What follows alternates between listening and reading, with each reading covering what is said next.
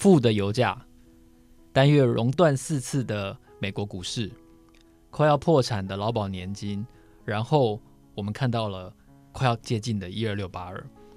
这一整年，我们觉得整个金融市场都是非常疯狂的。有没有人能够淡定地面对这一切，而且早就准备好自己的投资，甚至是退休策略呢？我相信每一个人都很想说 Yes I do，但为什么大家都做不到？今天我们邀请的特别来宾是李博峰峰哥，他除了做好自己的投资策略之外，他也为大家不断的阐述什么才是正确的理财投资规划。这里是 Money Talk，我是风传媒的财经主编周启源，我是海咪，我是峰哥，大家好。如果你喜欢这集节目的话，我们要先讲，免得你听不到最后。你可以到 Apple Podcast 上面按了五颗星留言，因为我发现留言的人真的太少了，而且唯一的一个留言竟然是说海咪的声音很好听。请问这叫主持人情何以堪啊？被我买的人啦，呃，真的真的有可能。不过我真的觉得有一件事情在我们刚刚开始之前很有趣，就是说，你看我们今年金融市场这么的 V 型反转。就在三月份，大家都觉得说要天崩地裂的时候，后来又发现了一次，因为美国减息，然后大家都便宜钱都疯掉了，所以现在又马上又要超过了一二六八二。峰哥，你是什么时候开始做你的投资规划？那你又是怎么样确定自己的投资规划是正确的呢？呃，因为我的投资规划的理念或者是我的做法，其实就来自于学术界。对，就是学术界，它经过检验，然后经过同才的一些审核，然后，呃，学术上面要要去证明一件事情，或是要去要去讲出一个假说学说什么的，其实都要经过反复，然后可能会有很多学派一直在互相检验。所以经过这些之后，我觉其实还是会觉得说，学术界所讲的东西是比较可信，然后也比较系统化的。对，那当然就是我们可能看到。市面上有很多的财经杂志，甚至有一些杂志，它可能就是每每期都会访问一个素人。那那个素人可能是投资基金、投资股票、投资债券，甚至投资权证。总之呢，都会每一期都会有各式各样的素人，会有各式各样致富的方法。然后可能是呃金额从很小突然变成很大，或是速度很快。然后然后就是。你会无法理解，会无法想象，怎么会有这样的人出现？很迷人。对对对，但是这些人又真的出出现了，然后我也相信这些是真实的案例。嗯，只是我会觉得说，那个就是无无法复制的状态。那我可以复制的其实是学术界告诉我的事情。嗯，所以我我还是会说，那我其实就相信学术界所检验过的东西，然后它也被认为说是比较可信的一种方法。这些案例会说服你吗，海咪？其实我自己也是蛮相信学术论文的人，真的。对，应该是念的科系也有关系吧？就比起什么财经系之类，我是念经济系，所以我们一定是走比较理论的方向。所以我是很相信学术，就是我我也是觉得要看到证据会让我比较安心一点的人。像我以前就在峰哥所说的财经杂志做了快十年，嗯，所以以前做对于一个从业者来说最痛苦的一件事情就是要去找这些案例。对。然后呢，你要从旁印证它大概是真的。对，然后我其实觉得说，呃，财经杂志，我们姑且相信这些呃这些素人的呃理财达人都是真的。嗯，那我其实从他们身上体会到一件事情，就是说，大不多数的人之所以没办法变成这些被财经杂志呃访问的的成功人士，其实也许并不是因为他们不懂这些方法，因为你可以看到每一期的。这些素人，或者是财经，或者是这些呃投资达人，他们每一个人方法都不一样。对，但是共通点是出来都卖的很好。我必须说，有有这种案例的出来，真的都卖的比较好。但是这个不是我的重点啊，就是我的重点是在于说，每一个人的方法都不一样，可他们都成功了。对，那我一直去检验说，这些人到底为什么会会很执着这件事情。后来发现说，他们其实都有很强的。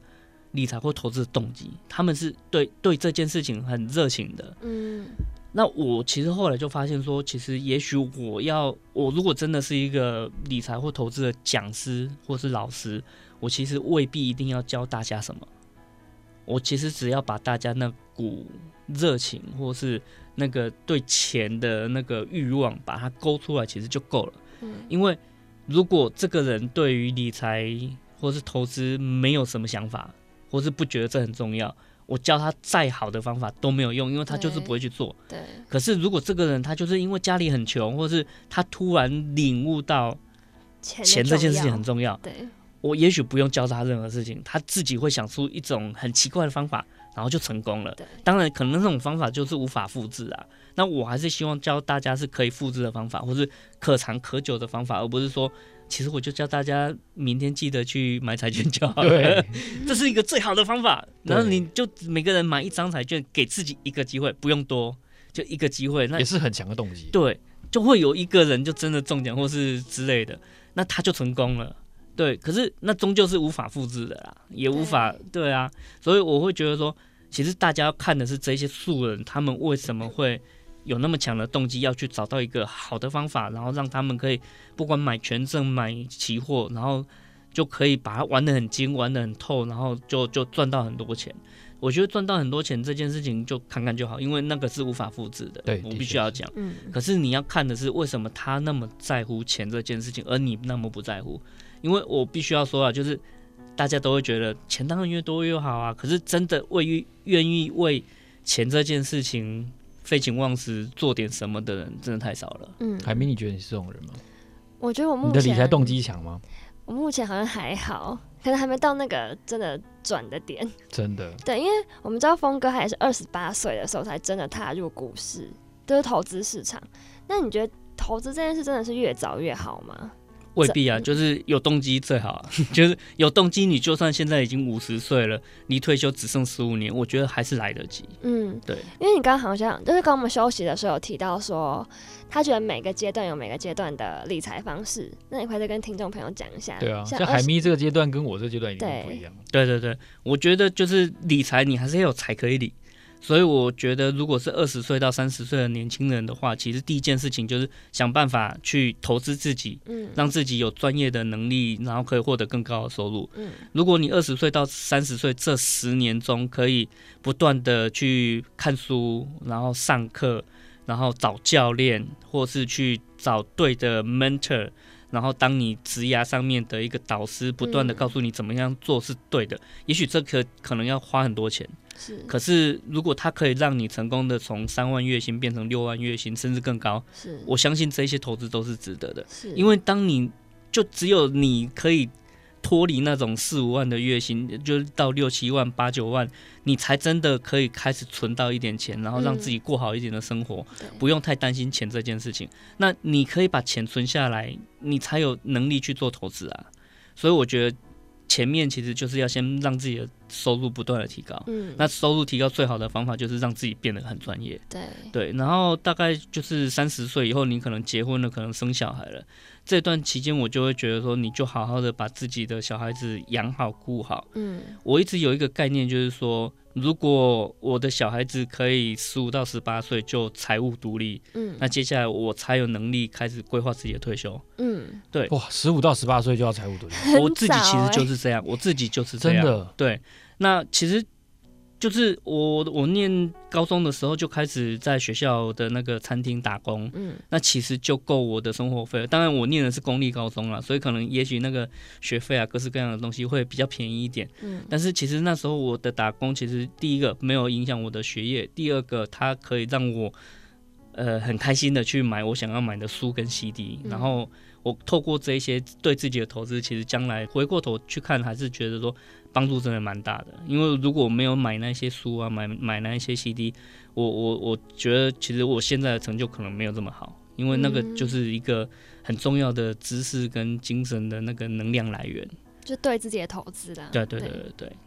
不过你刚刚提到理财动机，我相信二零二零年的第三季。开始就是七月，跟我说说我就说白了吧，就是七月开始，全台湾有非常多的人有很强的理财动机，他们突然发现哇，要一二六八二了，然后呢，股市就非常的火热。我们看到勇士、天国一辉这六只股票就是非常的火热，从涨上去就开始火热，跌下来更火热，所以大家的理财动机都很强。可是赚到钱的人，或者说至少目前账面上有获利的人不多。而且对自己的方法有信心的人可能更少，他们可能根本不觉得自己有方法。这件事情是不是很奇怪？那二零二零年它打破了你哪些想象？至少对我来说，我第一次看到负油价。那你你有哪些新的收获呢？其实我不会说今年进场的人，或是现在很想要进场的人，叫做理财动机很强。其实他们没有真的想要做任何事情啊。对。然哦，怎么说呢？就他们只是想要赚钱，他们没有想要为赚钱这件事情多付出一些劳力或是心力。嗯。他们一直在找名牌，或是一直在在看财经新闻，然后他们其实没有真的好好研究他们所买的东西。对，有点像跟风啊。对啊，对啊，所以，我我不觉得他们真的有很强的动机啊。对，那当然，今年就是也是让我学习很多的一年，因为我看到太多可能过去真的是完全没有想象到会出现的事情，像是垄断或是负油价这些事情。其实我自己觉得自己很幸运的一个原因，是因为我大概二零零六年开始试图学投资，嗯，然后接下来就是遇到了金融海啸，对。金融海啸那时候我超兴奋的，就是我看学术论文很多东西，就是学术论文都没有讲的东西，然后就出现了。因为那时候其实是我我相信，甚至连联准会自己都在摸索到底要怎么样去解决这个危机。嗯，然后我看很多联总会的文件，然后他们自己一直也在想办法告诉大家，或是自己也在思考，跟自己也在尝试到底量化宽松要。怎么做？对，好像试了蛮多道路。对对对，然后过去就只有日日本真的做过嘛，然后他们就一直在看人家成功的经验、嗯、失败的经验，嗯，他们自己也在学习。所以我那时候其实是透过这个机会，在金融海啸的过程中学习，那也也很兴奋啊，就是你就看到那个花旗银行跌到一块钱以下，一块钱，那你那时候就只能赌说。这家公司会倒，还是我可以用一块钱以下买了，然后将来它会涨涨回一百块之类，我就赚一百倍之类的。嗯，你就只能赌这种东西。嗯，然后你就会觉得说，哇，有太多太多莫名其妙的机会。那个美国银行的优先股股利是十二趴，然后你就觉得只会觉得我我的钱不够哎、欸，然后巴菲特大买特买，然后你就会觉得哇，天哪！有好多机会，对，然后有好多没看过的东西。今年其实就完全的让我感受到一样的气氛，就是在三月的时候，你会看到真的很恐，有很很很恐慌啊。但是对我来讲，其实很兴奋，就是有好多机会。然后你只会觉得啊，我为什么钱不够啊？嗯，有太多机会是可以掌握的。我那时候倒不会觉得说会不会一去不回。就是你看过金融海啸，你就会觉得说，就是恐慌是恐慌到大家觉得好像就世界要崩毁了，然后系统要重整了，然后所有的条件啊，所有的规定要彻底改变了。其实没有啊，就是这件事情其实没有真的发生。所以今年三月，我我我面临的其实就是对大家很恐慌，但是就是我很兴奋，因为有很多的好东西在那里等着我买。那我只是要决定说，我到底要用什么样的策略去去布局我手上的钱，就这样子而已。对，但是我相信那时候秉持我这样想法的人很少，就是他们只会想逃离那个恐恐慌或是恐恐惧的市场。那等到现在，就是不断的在创新高了，然后大家看到很多的菜鸟今年。可能二月才开户，然后现在赚大钱了，啊，开始出来跟大家讲八十八，对对，对，开始开始跟大家讲他的投资心法，然后然后你就会觉得，诶，他都可以赚钱，那我应该也可以。对，但是其实你会发现那些人也没有做任何事情，然后现在想要跟风的这些人也不会做任何努力。对，所以第一个是大家根本不知道钱怎么赚到的，然后如果未来某个时间点跌下去之后。也会不知道自己到底怎么损失这些钱的，对，因为真的不知道发生什么事情啊。就我觉得现在蛮多人都是因为可能现在这个情势让他，然后他又刚好运气好，所以就赚了很多钱。但其实他们不知道自己到底在干什么。但我还蛮好奇，那你这因为你好像是被动理财比较多，对对，问为什么会选择是被动投资？对，而且听起来好像整个策略是设定非常完整的。对，嗯，呃，第一个就是投资。并不是我真正的热情所在，我有兴趣，但是我不会像巴菲特那样每天每天五百页的，对对对，每天看五百页的书或是财报，我我看得懂，但是我并不想一辈子做这件事情。是，所以你要说我如果变成巴菲特那样，然后看到八十岁还在看财报吗？嗯，我我不想过那样的生活。所以你没有想要全职做一个投资人？没有啊，没有。我我我很懂投资，但是我并没有真的想要把它当成一个主业。说实在的，嗯、所以我就把它学好，然后可以解决我人生的问题。那如果我我的这一套刚好可以解决别人人生的问题，很好，就是我在帮大家。对，但是我并没有真的就是对投资是有热情的，所以我相信大多数人其实也并没有真的对投资有热情。如果我一个没有热情的人都都花了那么多时间，可是有一堆人，他们今年想要进场，可是他们可能只花三到五个小时就觉得自己很厉害，那我就会觉得那根本就是在赌博啦。对，说实在的，我我我可能花了一千个小时，然后。会有一个人突然告诉我说，他只花了五个小时，然后他是很厉害的达人或专家，然后我就觉得，嗯，运气很好，对，就是初学者的运气而已。对对对，对啊，所以我我会觉得说，我我并没不是对投资很有热情的人，嗯，那我还是希望说我可以很开心的写作，嗯，然后就是资产自己累积起来其实就可以了，所以我会想说。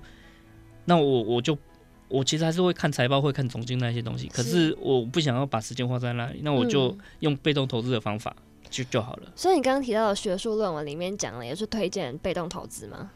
其实学术论文里面有很多很多东西啊，就是学术界那么大，其实研究过很多东西。当然，当然。对，所以像是呃。技术分析，它它是最容易检验的，嗯，因为它其实就是统计学，对，然后它是很容易，你写个程式就可以去回测它到底有没有效的一种方法，对，所以经过学术的检验，就是大部分的技术分析都没有效，或是它如果有效的话，嗯、过一阵子大家都知道它就会没效，哦，这是就是大家都已经知道的事实，嗯，OK，好，接下来要讲的是那个那个价值分析，嗯，价值分析你去看财报，那。我我也直接去上了哥伦比亚大学的那个价值投资的线上课程，嗯，那个那个很贵，大概要十万块左右。十万块，十万块，你几堂课啊？呃，大概一季左右吧。一一堂课多长啊？一堂课大概一个小时。哦，对，全英文的。但是我必须要讲那个，就是那个很赞，课程其实是真的学得到东西的。那我其实就可以直接跟大家讲了，就是那一套有用。嗯，但是问题是不是每个人？都愿意做，对，那个那个情况很像是巴菲特一直看财报，到底是为什么？他其实都就在做资产重估的事情。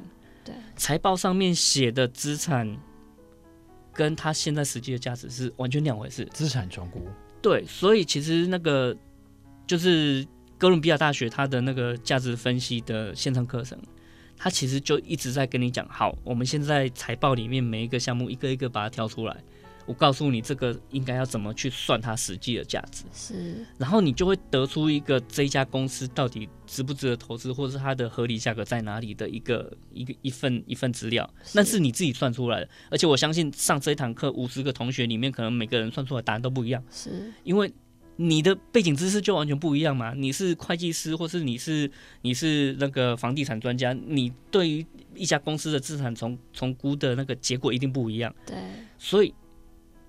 就一家公司，它不会很简单的用什么本益比啊，然后股价净值比啊、值利率这三个值就决定它的价值。当然，所以这也就是为什么价值分析其实你要说它难，真的很难。因为光是一家公司，你要好好去理解它的所有资产现在合理的价值是多少，那那个那个就真的是，我觉得那大概就是两三个博士学位。才真的搞得懂的事情，嗯，所以我我也可以理解说那一套真的有效，因为你其实是在找一个资讯落差，你靠资讯落差赚钱的，嗯，所以它真的会有效。但是问题是，我相信大部分人其实没有那个能力跟那样的热情，好好的去把这件事情做好。对，所以你如果真的对投资有热情，我相信你可以跟巴菲特一样，每天看一堆财报，然后就把自己的人生砸在上面了，就是到可能到八十岁，你都。还不想退休，巴菲特就是这个样子。嗯、可是我相信这样的人就是万中选一啊，太少了。对，还没有你有这样的热情吗？哎，可是很难吧？我想到要看什么五百页财报，我就觉得发疯。那你觉得，如果你想要更富足一点，你现在想到你你会做什么样准备吗？我就觉得被动，我也是蛮相信被动投资这这一个道路的。哎、欸，你开始自己的投资部位了吗？我就买 ETF，买哪一支？零零五六。现场来现场来剖析一下，你觉得你觉得零零五六它的优点跟缺点是什么？优点就是它的入手门槛比较低，对，便宜，对，便宜，股价上便宜了。但是你要说它比呃股价高一点的零零五零。更更有价值吗？其实我觉得倒未必，就是它就只是股价的差异而已。可是你要想哦，十月之后台湾要开放零股交易了，对，所以你就再也不用一次买一张，对。那我觉得这个这个价值就完全消失了，对。那我会说，零零五六它对于寿星阶级来讲，它每年会领到比较高的配息，那个配息会直接灌进综合所得税。你可能只是要缴比较高的税而已，可是长期来讲，你的你的年化报酬率未必会比零零五零好。嗯，对啊，所以就是你你其实是在赌一个跟零零五零或是跟加权指数的偏差，嗯，那个其实是你的风险。嗯，对。那我必须要讲的就是，台湾当然有很多的公司很喜欢配齐给股股东，然后股东也很喜欢这样的情况。可是，如果一家公司赚了一百万，然后他把八十万都配给了股东，他还有能力去发展自己吗？那对于这样的公司，他有将来吗？嗯，对，所以我会宁宁可去相信说，如果有一家公司像台积电，它的资本支出其实就超巨大的，对，超巨大，我我会相信这样的公司的未来。嗯，它可能配息没有很很好，它绝对排不进零零五六，对，可是我会相信它的未来性。不管是它股价的成长，甚至是它值利率上面的一个维持，可能都是会比较理想的。对，因为我觉得，我觉得对于五六的这个分析是很好的，所以海明你应该买点五零，我觉得。然后有一个问题就是，我觉得在你的投资路上，你常常跟很多人介绍、办讲座、开课程，然后也跟乡民吵架，跟网络的乡民吵架。通常你听到一些。经不起学术检验的论点是什么？呃，我觉得比较难说它是经不起学术检验，因为学术未必会去检验每一个乡民的想讲法啦。是，但是应该要说，在辩论的过程中，我大部分都可以举证学术上面有哪一篇论文，或是在哪一本书上面，他的讲法跟他的论证到底是什么。可是乡民们通常拿不出来。也就是说，当我们在辩论的过程中，我拿得出。证据或是拿得出呃经过检验的一个说法跟资料的时候，对方拿不出来，那当然对方不会不会认输，因为他说这就是我的经验，也的确有可能他就是曾经疯狂的获得超过一千 percent 的一个报酬率的经验，当当然是有可能出现的。可是问题是说，那要怎么重复？对，其实是是说不出来的。对对，所以我会说，呃，学术上他当然。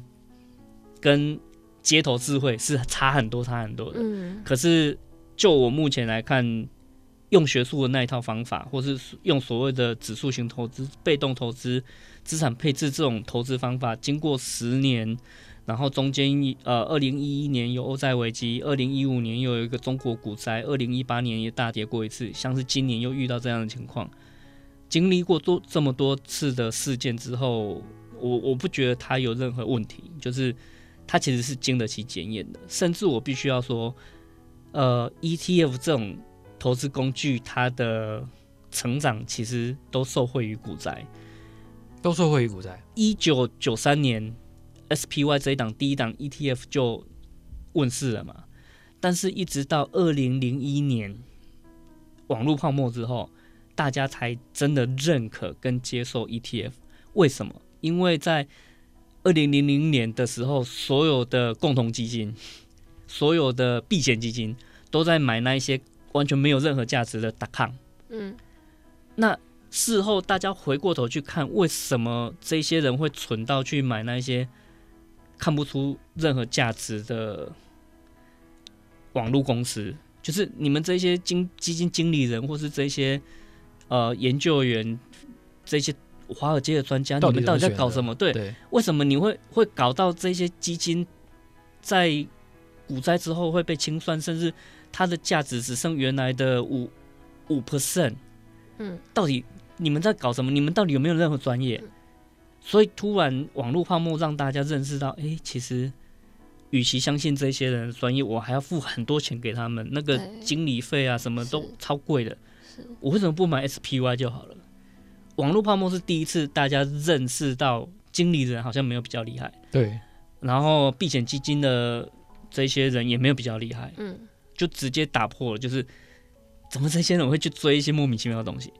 然后到那个金融海啸又一次，这一次不是大家不相信经理人而已，这次是大家直接不相信华尔街。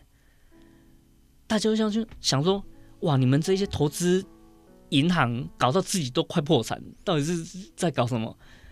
我再也不要相信你们所承销的一些 IPO 啊什么的那些商品，不相信你们了。对对，那个什么联动债也都是你们搞出来的，你们莫莫名其妙弄出一个次贷危机，为什么你们可以把别人的房贷拿来包一包，然后变成一个高评级债券？对，就在乱搞啊！嗯，所以大家不止不相信。基金经理人连华尔街推出来的商品都不信任，是，所以你会发现说那个 ETF，你如果去看它的曲线，因为两次大爆发，就是网络泡沫之后跟金融海啸之后就整飙上去了。那一金融海啸之后一直飙到现在，那个每年那个 ETF 的规模都一直在增加。那其实就是告诉大家说，其实你就被动投资就好了，你被动投资还别人很难打败你，对啊，那。那个巴菲特也跟人家打赌过嘛，对，最后还是用 SPY 打赢打赢人家，对啊，所以我就觉得说这套其实就真的很好用，那你就可以好好的去想说自己的人生应该要把时间浪费在什么事情上面。其实今天我觉得是投资这个月份的节目里面探讨到比较多关于市场本质的一集节目。对，今天我们邀请到的是李博峰峰哥，他给我们分享了金融市场在过去为什么 ETF 的重要性会越来越重要。如果你喜欢这一集的节目的话，欢迎你到 Apple Podcast 上面给我们按五颗星。然后呢，一定要留言留言留言，重要的事情要说三次，不要都说海咪的声音很好听，也可以说我的声音很好听啊，好不好？我是周奇源，我是海咪，我是峰哥，谢谢你的收听，我们下次见，拜拜，拜拜。